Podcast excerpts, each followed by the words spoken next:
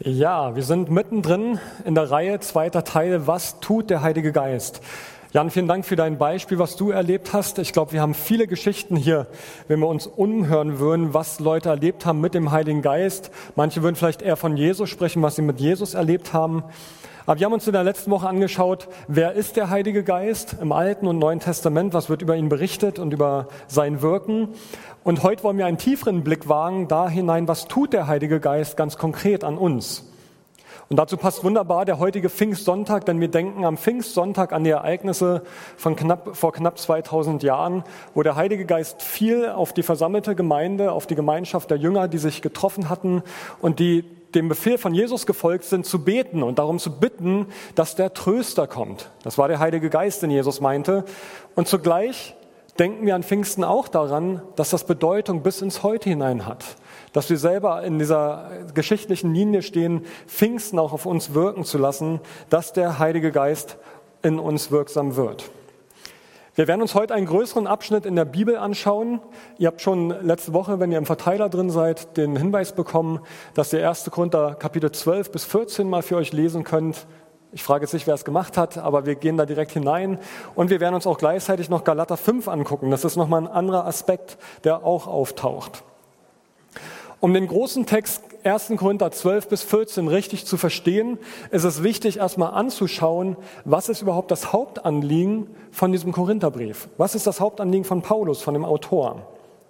Und das Interessante ist, dass gleich am Anfang der Brief mit einer deutlichen Ermahnung startet. In 1. Korinther 1, Vers 10 heißt es, Geschwister. Das ist sowas wie wenn ich zu meiner Tochter sage, Emilia, ja, und dann, oh, da kommt irgendwas, da ist was in der Luft. Geschwister, im Namen von Jesus Christus, unserem Herrn, fordere ich euch alle auf, eins zu sein. Redet so, dass eure Worte euch nicht gegeneinander aufbringen und lasst es nicht zu, Spaltungen unter euch zu kommen. Seid vielmehr ganz auf dasselbe Ziel ausgerichtet und haltet in völliger Übereinstimmung zusammen. Also Hauptanliegen dieses Briefes von Paulus an die Gemeinde in Korinth ist, dass sie Einheit über alles stellen sollen. Und wie das möglich wird, gucken wir uns gleich nochmal an. Das Interessante ist, dass das Thema der Geistesgaben in Korinther 12 bis 14 im Grunde genommen eigentlich ein Streitthema ist. In der Gemeinde in Korinth gab es Leute, die für sich in Anspruch genommen haben, geistlicher zu sein als andere, weil sie was vom Heiligen Geist empfangen haben, was andere nicht hatten. Und Paulus geht direkt hinein und sagt, das Wichtigste über allem ist, dass ihr Einheit habt. Das klingt fast vertraut. Wenn wir in 2000 Jahre Kirchengeschichte zurückgucken, gab es wieder und wieder Spaltungen wegen irgendwelcher theologischen Fragestellungen. Und selbst die charismatische Bewegung weltweit ist mit die zersplitterste, zersplittertste überhaupt global. Interessant, dass diejenigen, die am meisten für sich den Heiligen Geist in Anspruch nehmen, am meisten zersplittert sind. Und charismatisch zu der Bewegung gehören wir als Gemeinde auch dazu. So, Paulus geht weiter. Er sagt, und er führt damit zum Zentrum seiner Gedanken hin und baut es so letztendlich auf über diese drei Kapitel, fädelt das genial ein. Ich finde es total faszinierend. Und er startet hinein und sagt, ein weiterer Punkt, liebe Geschwister, sind die Fähigkeiten, die uns durch Gottes Geist gegeben werden. Es liegt mir sehr daran, dass ihr in dieser Sache genau Bescheid wisst. Es ist also ein Thema, was Paulus neben anderen Punkten hat, die ihm sehr wichtig sind, dass sie richtig verstanden werden, weil er hier Missverständnisse und Missverstehen in Korinth sieht. Und jetzt fängt Paulus an, nach und nach mit jedem Wort, das er schreibt, Missverständnisse aus dem Weg zu räumen, die es über den Heiligen Geist gibt. Kapitel 12, Vers 3, gleich der erste Punkt. Nur durch den Heiligen Geist kann man Christus seinen Herrn nennen. Und umgekehrt sagt er, kann niemand sagen, Jesus ist der Herr, es sei denn, er ist vom Heiligen Geist geleitet. Zweiter Punkt, Vers 4. Es gibt viele verschiedene Gaben, aber es ist ein und derselbe Geist, der sie zuteilt. Also Vielfalt in Einheit und eins gemacht durch den Heiligen Geist in aller Vielfalt. Drittens, Vers 7. Bei jedem zeigt sich das Wirken des Geistes auf eine andere Weise. Aber, und das ist mit das, der Hauptpunkt, den Paulus hier entfaltet, immer geht es um den Nutzen der ganzen Gemeinde. Und wenn man jetzt dem Volk, was hier Paulus weiter beschreibt, für ihn steht immer wieder im Vordergrund, der Nutzen für die gesamte Gemeinde steht für ihn im absoluten Vordergrund. Es muss für alle dienlich sein. Also alles, was der Gemeinde nützt, sie aufbaut, sie stärkt, das ist gut. Und jetzt fängt Paulus an, diese Gaben aufzuzählen und diese Fähigkeiten, die der Heilige Geist austeilt. Ich habe sie als Folie mal mitgebracht. Da ist Einsicht in Gottes Weisheit dabei. Das heißt, was ist genau in einer bestimmten Situation zu tun. Ein besonderes Maß an Glauben. Das heißt, da hat jemand Glauben an einer Stelle, wo die anderen am Zweifeln sind, am Ringen sind, nicht wissen, wie es weitergeht. Die Fähigkeit, Krankheiten zu heilen, Wunder zu tun. Prophetische Worte. Also prophetische Worte haben immer einen Vergangenheits-, Gegenwarts- und Zukunftsbezug. Vergangenheit, die gedeutet wird. Gegenwart, die besser einsortiert wird. Etwas, was kommen wird, wo vorgewarnt wird oder auch Hoffnung gemacht wird, woraufhin gebetet werden kann. Unterscheidung, was ist gut, was ist böse, was ist von Christus, was ist nicht von ihm in fremden Sprachen zu reden. Interessanterweise eine der letzten Aufzählungen von Paulus. Ähm, und wenn Dinge erst am Ende kommen, hat das immer eine Wertigkeit auch. Also er stapelt tief, was die Korinther sehr hoch gehoben haben, in fremden Sprachen zu reden und wieder andere diese fremden Sprachen auszulegen. Also eine Aufzählung, die jetzt nicht auf Vollzähligkeit aus ist, sondern Paulus spult runter, was der Heilige Geist alles tun kann. Und dann schließt er ab und sagt, Vers 11, das alles ist das Werk ein und desselben Geistes. Und es ist seine freie Entscheidung, welche Gabe er jedem Einzelnen zuteilt. Also dieses Thema ist kein Markt der Möglichkeiten, sondern es ist etwas, was der Heilige Geist dir zuteil wird. Und es geht darum, dass wir offen sind für das, was er dir und mir geben möchte. Und jetzt gebraucht Paulus ein Bild, was wir kennen, was Paulus immer wieder auch gebraucht, das Bild vom menschlichen Körper. Vers 12, denkt zum Vergleich an den menschlichen Körper. Er stellt eine Einheit dar, die aus vielen einzelnen Teilen besteht. Oder andersherum betrachtet, er setzt sich aus vielen Teilen zusammen, die alle miteinander ein zusammenhängendes Ganzes bilden. Genauso ist es bei Christus. Denn wir alle, ob Juden oder nicht Juden, Sklaven oder Freie, ich mache mal eine eigene Einfügung, geimpft oder nicht geimpft, sind mit demselben Geist getauft worden und haben von derselben Quelle, dem Geist Gottes, zu trinken bekommen. Und dadurch sind wir alle zu einem Leib geworden. Wer jetzt hängen bleibt bei geimpft oder nicht geimpft, ich sage gleich nochmal was dazu. Wichtiger, was sind denn diese Gaben eigentlich? Gaben, wir sagen heutzutage eher Talente oder Fähigkeiten, aber hier steht das Stichwort Gaben. Und wenn man es wortwörtlich genau übersetzen würde, im Griechischen steht hier Charismen oder Charisma, das ist uns, ist uns schon vertrauter vom Begriff her. Wortwörtlich heißt es Gnadengaben.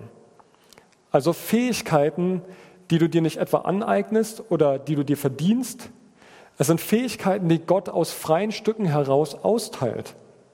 Es ist auch keine Auszeichnung oder ein Preis für besonderes geistliches Bemühen oder weil du deine Hausaufgaben gemacht hast oder eine Woche lang stille Zeit gemacht hast. Nein, es sind Gnadengaben, die Gott austeilt. Es ist ein Geschenk. Derjenige ist nicht geistlicher, nur weil er schon etwas empfangen hat, sondern er hat schlicht einfach empfangen. Da ist keine Wertung drin. Der Heilige Geist verschenkt diese Gaben an seine Kinder. Gnadengaben. So, warum sind wir eigentlich so viel beim Thema Einheit? Das geht sogar noch weiter beim Thema Einheit. Denn das ganze Kapitel 12 dreht sich immer wieder um das Thema Einheit und diese Geistesgaben. Ihr sollt eins sein in aller Vielfalt. Seid eins, seid vielfältig, seid eins. Und ich lade euch ein, lest den Text bitte nochmal zu Hause für euch durch, weil es auch äh, genial ist, wie Paulus auch die Schwachen im Glauben wertschätzt. Dass er auch die schwachen Glieder, gibt da vielleicht Sachen am Körper, wo man denkt, die werden bei einer Operation, Blinddarm zum Beispiel, fragt man sich, also nee, hat bestimmt eine Funktion, ich kenne sie nicht, aber er kann rausgenommen werden und der Mensch kann trotzdem weiterleben. Vielleicht fühlst du dich manchmal wie so ein Blinddarm, irgendwie überflüssig. Aber es hat seinen Platz. Und Paulus beschreibt es, dass er auch diese vermeintlich schwachen Glieder beschreibt und sagt, sie sind besonders wichtig. Er spricht von einer besonderen Würde, die ihnen gegeben ist. So, Paulus bindet den Sack zu und sagt, es darf nämlich im Körper nicht zu einer Spaltung kommen. Vielmehr soll es das gemeinsame Anliegen aller Teile sein, füreinander zu sorgen. Und das ist genau der Konfliktpunkt in Korinth, dass das nicht passiert. Und jetzt kommt der Teil, wo ich von meinte, es ist genial, wie Paulus zur Mitte, zum Kern vordringt. Paulus sagt jetzt, nachdem er über Einheit und Geistesgaben gesprochen hat, Folgendes. Er sagt, und jetzt zeige ich euch einen Weg, der weit über all das hinausführt. Ey, der Mann hat gerade über Geistesgaben gesprochen. Also in manchen Kreisen würde man sagen, es ist das Nonplusultra. Er spricht über Geistesgaben und über Einheit und er sagt, ich zeige euch einen Weg, der weit über all das hinausgeht. Und er sagt, Kapitel 13, und jetzt kommt dieser weltberühmte Text, den die meisten von uns kennen, ob man Christ ist oder nicht, das hohe Lied der Liebe. Diese weltberühmten Zeilen, die viele Menschen kennen, die Journalisten und Politiker zitieren, die verliebte Pärchen zitieren, diese weltberühmten Zeilen, die viele, viele kennen und vielleicht nicht mal wissen, dass sie aus der Bibel stammen, das hohe Lied der Liebe. Und der berühmteste Vers wohl, was für immer bleibt, sind Glaube, Liebe und Hoffnung. Glaube, Hoffnung und Liebe, so rum. Diese drei, aber am größten von ihnen ist die Liebe. Ich kürze das Kapitel mal, Kapitel 13 kurz zusammen, wir gehen es nicht im Einzelnen durch. Paulus sagt, wenn ich alles auf der Welt hätte, wenn ich alles auf der Welt tun könnte, heilen, Wunder tun, Geheimnisse enthüllen, wenn ich sogar den Glauben hätte, Berge zu versetzen, wenn ich prophetisch reden könnte, wenn ich all meinen Besitz aufgeben würde, mein ganzes Leben opfern würde, unter den Armen alles geben würde, aber keine Liebe habe, dann nützt es nichts. Wenn ich alles in der Welt hätte, aber keine Liebe habe, dann nützt es mir nichts.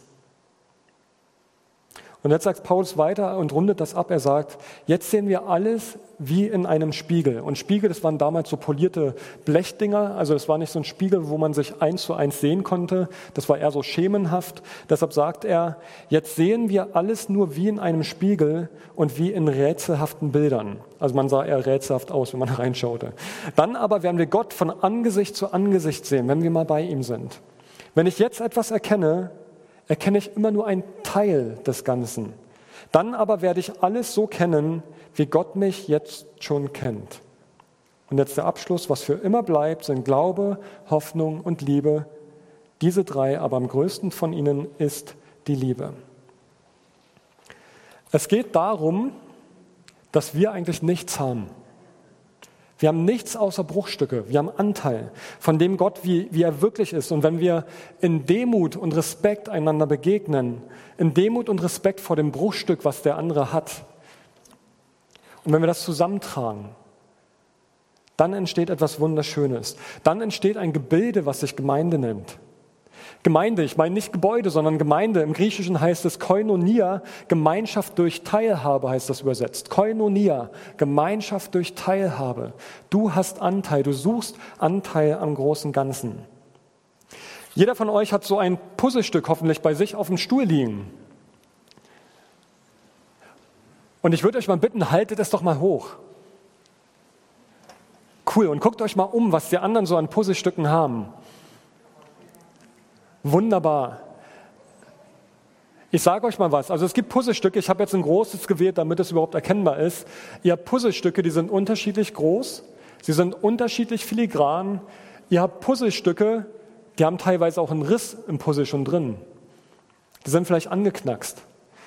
Ihr habt Puzzleteile, wo ihr vielleicht nicht unbedingt wisst, was ist sorry, was ist Sinn und Zweck meines Puzzleteils? Also bei so Bögen kann man es sich noch herleiten. Vielleicht habt ihr irgendwas, was sehr komisch aussieht und ihr wisst nicht, was es sein soll. Aber ihr seid Teil vom großen Ganzen. Ihr seht, das ganze Ding ist von Notre Dame her. Ähm, ich habe es in klein besorgt. Ihr seid Teil von diesem großen Ganzen. Ihr habt Anteil. Und genauso auch alle, die jetzt vielleicht im Livestream sind und nicht dieses Puzzleteil haben, ihr seid trotzdem, ihr habt Anteil am großen Ganzen. Es ist nur ein Symbol, aber ihr habt Anteil am großen Ganzen. Was ich sagen möchte, jeder einzelne von uns, du bist ein Puzzlestück in einem sehr, sehr großen Werk. Du bist ein Puzzlestück in einem sehr, sehr großen Werk, aber die Betonung kann man auch anders setzen, du bist ein Puzzlestück in einem sehr, sehr großen Werk. Auf der einen Seite ist da Wertschätzung da, weil du wichtig bist, weil du zählst. Und auf der anderen Seite ist es die Form der Einsortierung, sich wiederzufinden, zu sagen, ja, ich bin Teil davon, aber ich bin auch nur ein Teil davon. Und zwar nicht nur im Sinne von der Abwertung, sondern eher im Sinne einer Zuordnung zu dem großen Ganzen. Und wenn du fehlst oder deinen Teil zurückhältst, dann fehlt etwas. Du denkst vielleicht, keiner sieht mich oder keiner nimmt mich wahr, keiner ruft mich an, aber dein Anteil zählt. Und da, wo du einbringst, was du hast oder dich anbietest mit dem, was du hast. Und damit meine ich nicht Gemeinde an sich, sondern genauso auch außerhalb, in deiner Nachbarschaft, auf Arbeit und wo auch immer. Da, wo du einbringst, was du hast, stellst du dein Bauteil, deine, dein Teil, was du hast, was du trägst, trägst du zur Verfügung. Und wenn es selbst nur dein treues und stilles Gebet in deinem Kämmerlein ist, du bist ein Segen und Kämpfer Gottes, vielleicht nicht für alle sichtbar, aber du bist es. Auch in aller eigenen Schwachheit, in allem eigenen Grenzempfinden. So, warum so viel Vorrede, wenn es doch ums Thema Geistesgaben und Geistesfrüchte gehen soll? Ganz einfach, weil Paulus die Korinther einnornen muss.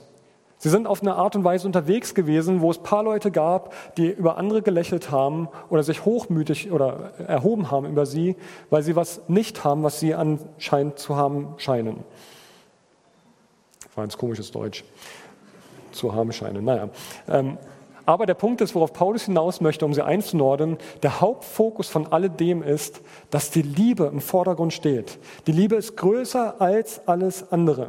Ich habe euch mal eine Folie mitgebracht, um das deutlich zu machen, denn es steht nicht zufällig Kapitel 13 zwischen dem Kapitel 12 Einheit, Vielfalt, Geistesgaben und Kapitel 14 nochmal die konkrete Auslegung Geistesgaben im Gottesdienst. Also es ist nicht Zufall, Paulus verschreibt sich nicht oder so, sondern er möchte deutlich machen, im Zentrum von allem steht das hohe Lied der Liebe, die Art und Weise, wie wir miteinander umgehen. Und das ist dieser Weg, den Paulus beschreibt, der weit über alles hinausführt. Die Liebe im Miteinander. So, und jetzt kommt Paulus mit Kapitel 14 und bevor er darauf eingeht, sagt er, Vers 1, das soll also euer Ziel sein, ein Leben, das von der Liebe bestimmt wird. Ein Leben, das von der Liebe bestimmt wird. Ich mache an der Stelle einen äh, Einschub mal zum Thema Impfen. Wir nehmen in unserer Gesellschaft gerade aktuell wahr, dass wir zunehmend zwei Lager haben, ganz automatisch. Leute, die geimpft sind oder genesen sind und zweites Mal geimpft sind, andere, die nicht geimpft sind. Und wir als Christen haben die großartige Gelegenheit, durch Weitherzigkeit und Milde zu glänzen, statt uns zum Anwalt für oder gegen das Impfen zu machen. Und wir erleben zunehmend, dass es eine Stimmung gibt in der Gesellschaft, wo es fast so ein Gegeneinander gibt, so ein Unverständnis dafür, wie es der andere handhabt.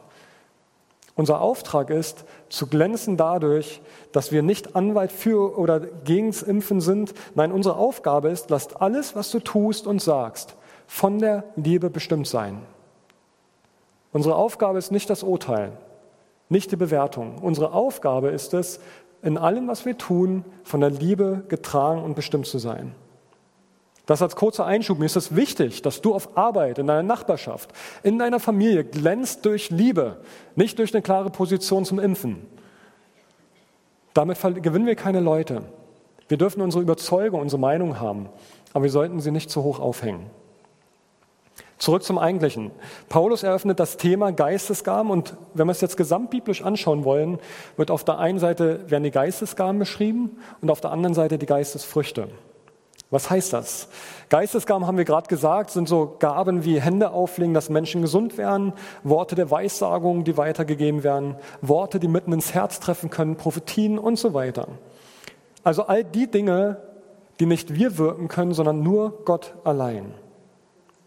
Und Paulus sagt dazu, und ich wiederhole gerade noch einen Teil vom Vers, das soll also euer Ziel sein, ein Leben, das von der Liebe bestimmt wird.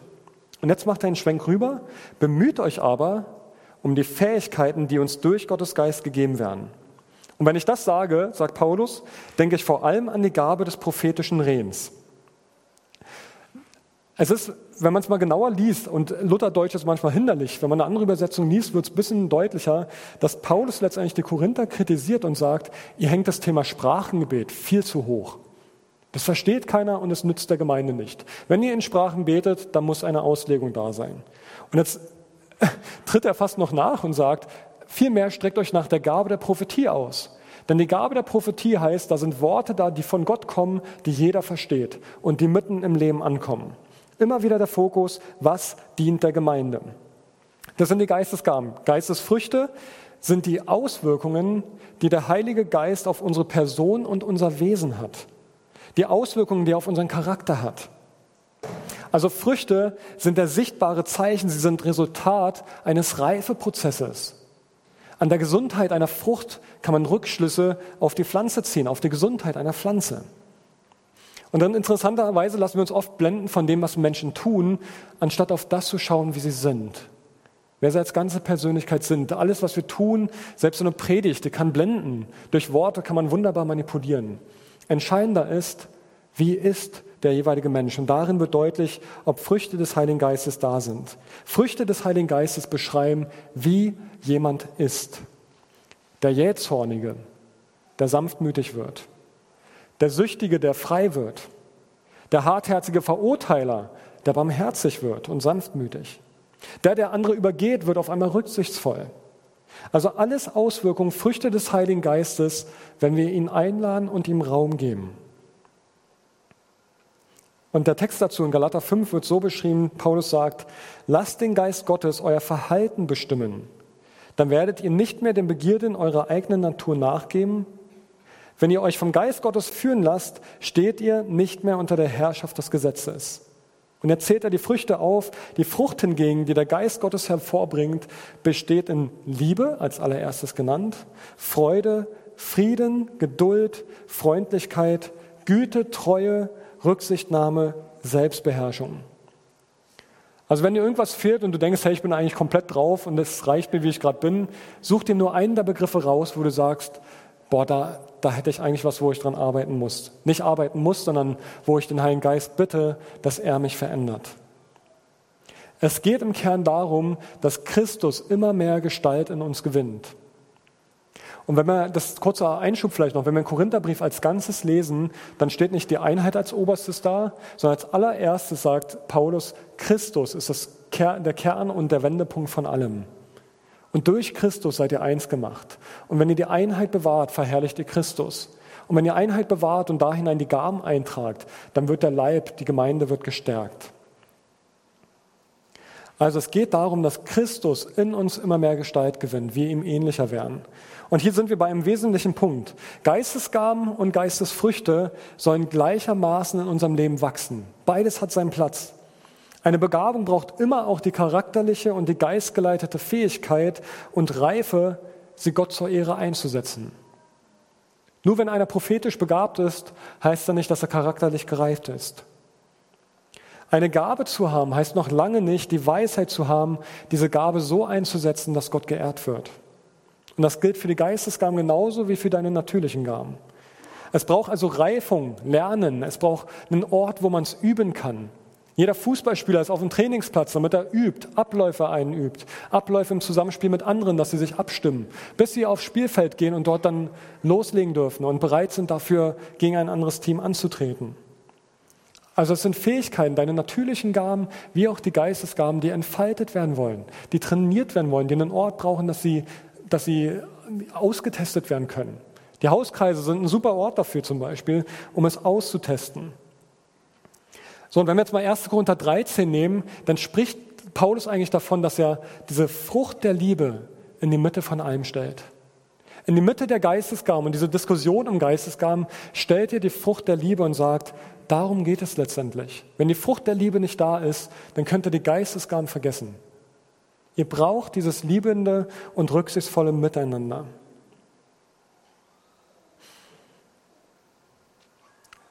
Und hier gilt aber umgekehrt das Gleiche.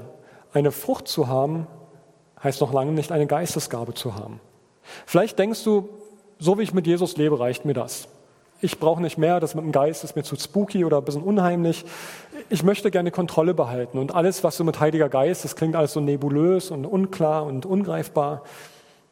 Aber das funktioniert nicht. Wenn wir Gaben und Früchte nebeneinander halten, dann wird deutlich, dass das eine das andere bestärken soll. Deine Geistesgaben sollen deine natürlichen Gaben bestärken und die Früchte wiederum sollen dazu dienen, dass, dass deine Geistesgaben und deine Gaben gut und gottverherrlichend eingesetzt werden. Ich mache das mal exemplarisch. Stell dir vor, du hast die Gabe der Gastfreundschaft. Du bist fähig, Leute einzuladen, willkommen zu heißen, eine Atmosphäre zu schaffen, wo Leute sich wohlfühlen. Und wie genial wäre es, wenn jetzt diese Gabe der Prophetie dazu kommt. Die Gabe der Prophetie, die dich fähig macht, für Leute zu hören, Impulse weiterzugeben. Und diesem Ort, den du da schaffst, der von Gastfreundlichkeit und Herzlichkeit durchdrungen ist, kommt noch diese Gottkomponente dazu, dass auf einmal du etwas hast, was der Heilige Geist dir schenkt für jemand anderes. Stell dir vor, deine Treue im Gebet wird flankiert mit der Fähigkeit, um Heilung zu bitten oder für scheinbar Unmögliches auf einmal Glauben zu haben. Stell dir vor, du empfängst das Beten in Sprachen und merkst, dass dein geistliches Leben dadurch nochmal eine ganz andere Intensivierung erfährt, weil du mitten im Alltag es mit einbaust und teilweise Gedanken verloren nebenbei in äh, Sprachen beten kannst. Deine Liebe wächst, dein Zugang zu dem, wie Gott denkt, wie er tickt, wie er über andere fühlt. Wenn ich unsere Gemeinde vor Augen habe, dann ist so mein inneres Zukunftsbild, dass wir nicht fokussiert wachsende Kirche zuerst sind, sondern wachsende Menschen. Also Menschen reifen in dieser Fähigkeit, ihre Gaben, ihre Persönlichkeiten zu entfalten und in ihrer Liebesfähigkeit immer mehr von dem durchdrungen sind, wie Jesus uns liebt. Dass uns die Augen übergehen davor, wenn wir unsere Nachbarn und unsere Arbeitskollegen sehen, die vielleicht Jesus nicht kennen. Dass unser Hauptanliegen ist, vor dem, bevor wir Zeit in Gemeinde investieren, immer auch Platz haben in unserem Zeitkontingent, was wir haben, dass Menschen von uns beschenkt werden durch unsere Zeit, die Jesus noch nicht kennen. Wenn wir als Gemeindeleitung beten, dann beten wir mehr und mehr darum, dass wir eine Gemeinde werden, die liebt und zugleich aus dieser Kraft des Heiligen Geistes heraus agiert und handelt. Und was Gemeinde braucht und was dein Umfeld braucht, das sind Menschen, die in Charakter und Persönlichkeit gereift und heil sind, die wissen, wann und wie sie Gaben einsetzen, um anderen zu dienen. Und wir können eigentlich nichts Besseres tun, als wieder und wieder täglich neu zu sagen, Heiliger Geist, hier bin ich, verändere mich, mach mich mehr zu dem, wie du mich siehst. Wir haben hier ein bisschen was vorbereitet. Vielleicht hat sich schon manch einer gefragt, was kommt. Ähm, ich habe Heiko Schürze ausgeliehen, der ist ja gelernter Koch, wie ihr wisst, ursprünglich. Und äh, was passiert, wenn äh, Gaben und Fähigkeiten ich mache das nicht so oft, deshalb klappt es nicht so gut. Wenn Gaben und Fähigkeiten zusammenkommen, ist wie Kuchen backen. Ja? Also, oh, hier ist Mehl. Mehl haut man hier da rein. Aber neben Mehl braucht man natürlich auch ein paar Eier. Dass am Ende was Gutes entstehen kann, weil sonst staubt es beim Essen. Und ihr könnt es erahnen, was am Ende bei rauskommt. Am Ende kommt was raus, was Spaß macht, was lecker ist. Zucker, oder war es Salz? Nee, war Zucker. Salz, Vanillezucker, Backpulver und die, opala, ihr seht schon, das kann eigentlich nur richtig gut werden am Ende. Und das ist mit viel Liebe zum Detail gemacht. Jetzt kommt noch die Butter dazu, damit es flutscht und auch dann am Ende kräftig fettig schmeckt, also zuckersüß und gut verbunden ist miteinander. Ein Schluck Milch. Und ihr seht, was hier im Turbogang jetzt losgeht. Also ihr könnt es leider mit der Kamera gerade nicht sehen, aber es sieht ähm, also bald lecker aus. Ähm, und es wird zu einem Teig. Ach, Mann, oh Mann, es klumpt hier. Hat jemand seinen Thermomix dabei? Äh, so. Also ihr seht, oh, das sieht schon richtig, richtig gut aus. Gibt es jemanden, der mal kosten möchte, ein Freiwilliger? Gibt es die Kinder, die mal kosten wollen? Ah, da hinten, der, der Dave würde gern, okay. Ähm, Yes, richtig gut. Also wenn Gaben und Früchte zusammenkommen, ist es wie so ein Teig. Aber der Punkt ist ja, boah, die Kirschen. Der Punkt ist, dass ein Teig ja nicht äh, das Ziel ist, sondern Ziel am Ende ist, dass ein Kuchen entsteht. Also aus dieser Gemengelage von all den schönen, leckeren Sachen, die wir hier haben, muss am Ende was werden, was ein Kuchen dann gleich kommt. Also stellt euch mal vor, ihr habt so einen Teig und stellt den euren Gästen hin. Äh, da, die werden alle ein bisschen komisch gucken, wenn ihr dann noch ein paar Löffel dazu legt und ihr ihnen einen guten Appetit wünscht. Nee, am Ende muss dieses ganze Ding in einen Ofen. Also dem Ganzen muss Energie zugeführt werden, dass am Ende was Gutes und Leckeres draus wird. So, Achso, ich habe vergessen, den vorzuheizen, das ist ein bisschen schlecht. Äh, aber das ist okay. Ich stelle mir gerade einen Wecker. Das ist so eine Schnellvariante. So.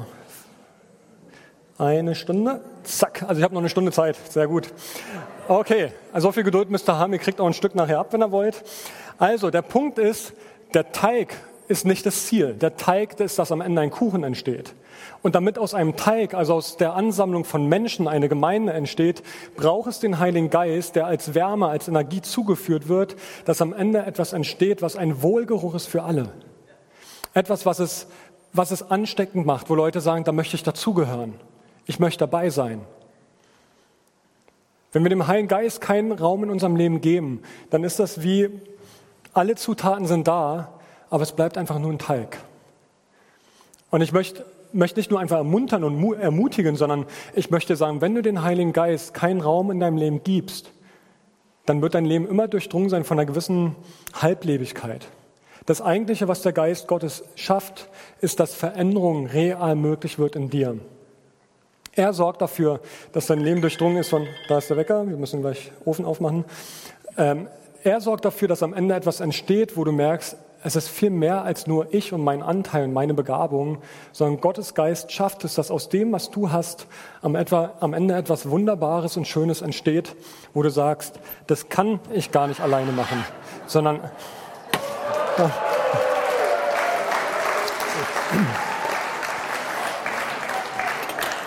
Also ihr seht, das kann gar nicht auf meinen Mist wachsen. Ja, das geht gar nicht, sondern es ist das Werk des Heiligen Geistes, das am Ende aus dem Haufen von Zutaten etwas so unglaublich, ich kann es leider nicht ankippen, dann könnt ihr das nochmal von oben sehen, das wird sonst runterwandern. Am Ende kann etwas in dieser Art nur entstehen, wenn ich nicht meine Finger im Spiel hatte. Also ich kann vielleicht einkaufen gehen und mich zur Verfügung stellen und mit den Zutaten und so weiter. Das kannst du auch. Aber dass etwas wird, was am Ende wunderschön ist, was ansteckend ist, was, was Lust macht, dazuzugehören oder reinzulangen, das ist das Wirken des Heiligen Geistes. Und ich glaube, dass hier viele im Raum sind, und ich nehme mich in einer gewissen Weise auch damit hinein, dass wir ganz oft eigentlich aus uns selbst heraus versuchen, die Dinge zu machen Veränderung zu bewirken, mehr vom Heiligen Geist zu bekommen, indem ich mehr Bibel lese, mehr bete und so weiter. Was Gott möchte, ist, dass wir einfach ein Gefäß sind, was sich ihm hinhält, was ihm Raum verschafft. Und Paulus benutzt dieses, finde ich, total wunderschöne Bild oder sensible Bild, dass er sagt, diese wunderbare Botschaft vom Evangelium tragen wir in einem zerbrechlichen Gefäß. Wir sind alle zerbrechliche Gefäße. Und Paul, äh, Gott hat gar nicht das Ansinnen, dass wir erst heil sein müssen, sondern er kommt ja gerade da hinein mit seiner Botschaft vom Kreuz, mit seiner Liebe, dass wir heil werden.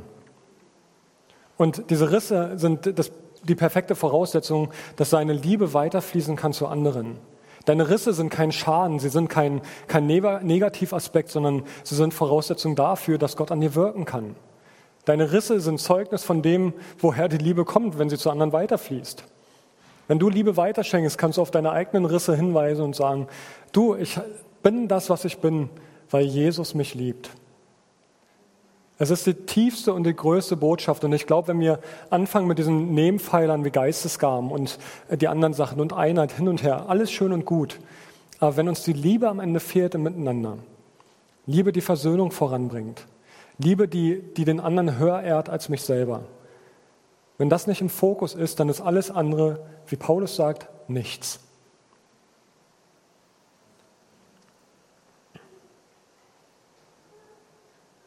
Von daher, ich lade dich ein, also neben aller Effekthascherei, die wir jetzt hier hatten, ich lade dich ein, sei nicht Teig, sondern werd Torte. Lass den Heiligen Geist in dein Leben hinein. Ich möchte an der Stelle mag jetzt wie ein Werbeblock klingen, aber wir haben bei den Living Rooms haben wir zwei Angebote dabei. Einmal zum Thema hörendes Gebet, das macht Heiko. Und ein anderes Angebot, was Hannelore und ich machen zum Thema Sprachengebet und Zungenrede. Und ich lade euch ein, wenn ihr da mehr wissen wollt, dann nehmt so eine Angebote wahr. Wenn ihr nicht wisst, wie der nächste Schritt aussehen könnte, nehmt solche Angebote wahr und lernt an der Stelle. Kommt mit dazu und guckt mal zu, wie es andere handhaben, damit ihr ein Stück weit vielleicht eine Ahnung bekommen könnt, wie es sein könnte. Und um das nochmal greifbarer zu machen, wie der Heilige Geist wirkt, ich nenne euch mal ein paar Beispiele, die ich mit Leuten erlebt habe. Ich habe bei Leuten erlebt, dass, dass wir für sie gebetet haben und sie genau in dem Moment erlebt haben, dass der Heilige Geist sie erfüllt hat und sie beispielsweise in Sprachen gebetet haben. Ich habe erlebt, dass, dass, dass wir für Leute gebetet haben, wo erst eine Woche später das Sprachengebet da war.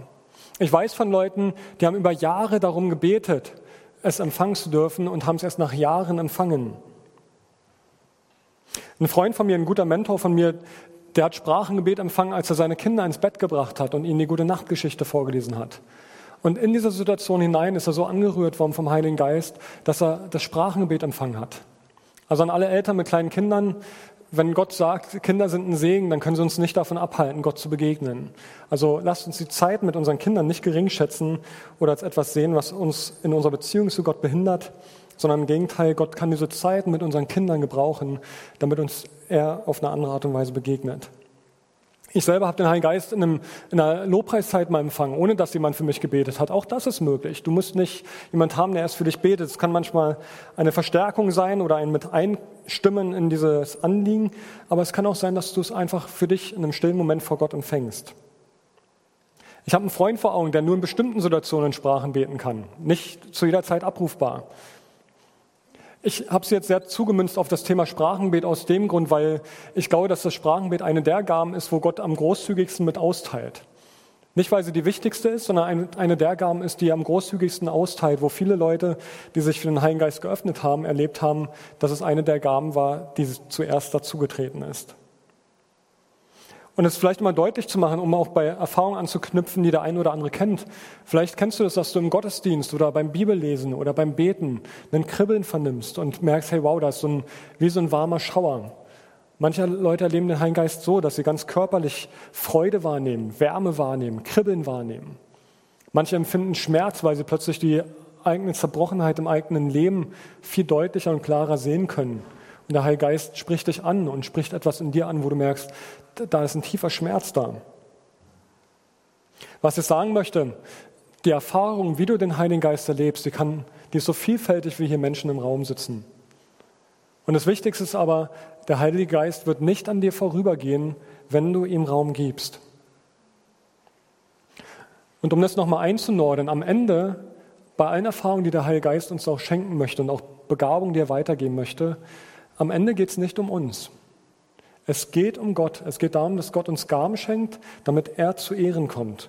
Es geht um das große Ganze. Du bekommst Gaben, damit Gemeinde gedient wird. Du bekommst Gaben, damit deine Liebe zu Jesus größer wird und zu deinen Mitmenschen. Also Gott ermutigt dich, deine Geschichte zu erzählen. Und wenn er dich freisetzt, dann hast du ein Zeugnis zum Weitererzählen. Gott schenkt dir Gewissheit, Freude übers Heil, um es weiterzugeben. Wir werden jetzt gleich eine Lobpreiszeit haben und ich lade euch ein, wie letzten Sonntag auch, kann euch nur bitten und einladen, gebt dem Heiligen Geist Raum. Und das kann ganz schlicht mit einer Formulierung beginnen, dass du sagst, Heiliger Geist, ich lade dich ein, komm du auf deine Art und Weise. Du bist ein Gentleman, ich vertraue dir, du wirst es gut machen. Ich möchte dir Raum geben, ich möchte mehr von dir in meinem Leben haben. Und vertraue Gott, dass er dich nicht überrumpeln wird, dass er seine Art und Weise hat, die bei dir andocken wird. Aber gib ihm Raum. Lass ihn hinein. Wir werden jetzt im Lobpreis, haben es mit eingebaut, weil wir dachten, um das ein Stück weit greifbar zu machen, dass Micha und sein Team gleich an der einen oder anderen Stelle auch in Sprachen singen werden. Das heißt, wenn ihr eine Sprache hört, die ihr nicht versteht, dann äh, ist es Teil dessen, wie wir auch Gott anbeten können. Wir können in fremden Sprachen beten, wenn der Heilige Geist uns das geschenkt hat, in ganz normalen Sprechen, aber wir können es auch im Singen tun. Und wir haben gedacht, wir bauen es so in der Lobpreiszeit ein, und möchten es gerne einfach so vorher mit einbinden, dass ihr wisst, was jetzt kommt, dass keiner irritiert ist oder verwundert ist, sondern ich lade dich ein, lass es einfach mal auf dich wirken. Hör es dir an und spür mal in dich hinein, wo Gott vielleicht auch zu dir sprechen möchte. Micha, ich würde dir euch übergeben als Team. Ich spreche ein kurzes Gebet und dann freuen wir uns auf die Zeit, die wir vor Gott gemeinsam bleiben dürfen.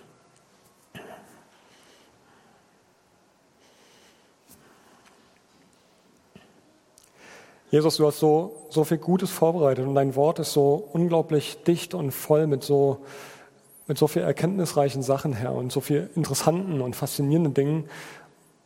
Aber Herr, wenn wir nicht anfangen, uns lebendig zu werden und wenn wir nicht sagen, Herr, jetzt lass auch dein Wort, was wir gerade gehört haben, lebendig werden in uns, dann ist es wie ein Auto, was wir nicht starten, wie ein Motor, der kalt bleibt. Und Herr, so bete ich jetzt für jeden Einzelnen, der innerlich sagt, ja, ich will, ich gebe dem Heiligen Geist Raum. Ich bete über ihm aus, dass du, dass du hineinwirkst und dass du dazu trittst, dass du den Raum ausfüllst, den, du, den, den jeder Einzelne hier bereitstellt. Herr, du kennst unseren Hunger, unseren geistlichen Hunger, du kennst unseren Hunger nach Leben, unser, unsere Sehnsucht danach, ein Leben zu führen, was, was Sinn gestiftet ist, wo Sinn da, sinnhaft ist. Und ich bitte dich, komm du hinein, setz du hier Berufung heute frei. Ich glaube, dass hier heute Menschen da sind, wo Gott ganz konkret einen Auftrag verstärken möchte, der im Herzen schon da ist. Vielleicht auch einen Auftrag ganz neu hineinspricht. Dann nimm das ernst. Gott spricht zu dir. Vielleicht wirst du in den kommenden Tagen erleben, dass Gott viel konkreter zu dir spricht als vorher. Vielleicht ist bei dir Taufe dran, wir haben es letzte Woche schon gesagt. Vielleicht ist bei dir der nächste Schritt, dich taufen zu lassen. Heiliger Geist, wir bitten dich, dass du kommst und diesen Ort füllst, und zwar nicht zum Selbstzweck für uns, sondern damit wir fähiger werden, diese Botschaft weiterzugeben, dass wir fähiger werden, deinen, dich zu ehren, Herr. Ich gebe euch noch ein paar Eindrücke weiter, die im Prophetie-Team, wir haben ein äh, Gebetsteam, was so prophetisch hört, und da sind mehrere Sachen gesagt worden, die möchte ich euch weitergeben. Einer war, Jesus kommt in die Gemeinde, er hat eine Kerze in der Hand und zündet jeden an. Jesus kommt und tauft mit Feuer. Ein Impuls. Ein weiterer Impuls. Feuer und Funkenflug waren in einem Bild zu sehen. Und andere werden dadurch angezündet. Dann gab es ein Bild. Kanne ergießt sich über Gemeinde und jeder hat Feuerflammen auf dem Kopf. Und die Einladung wurde formuliert, wartet auf den Heiligen Geist, damit ihr bekleidet werdet mit der Kraft aus der Höhe. Nicht für uns, sondern als Auswirkung in die Welt hinein. Ein Feuerball über der Gemeinde ist gesehen worden. Also alles dreht sich irgendwo um Feuer und die Kraft des Heiligen Geistes. Und vielleicht findest du dich in dem einen oder anderen Bild gerade direkt wieder. Dann, dann lade ich dich ein, lass uns aufstehen, lass uns Gott die Ehre geben, lass uns Gott uns hinhalten und jetzt in den Liedern einfach uns ja, Gott zuwenden und sagen, Herr, hier bin ich, rühre mich an. Ich lade euch ein, aufzustehen.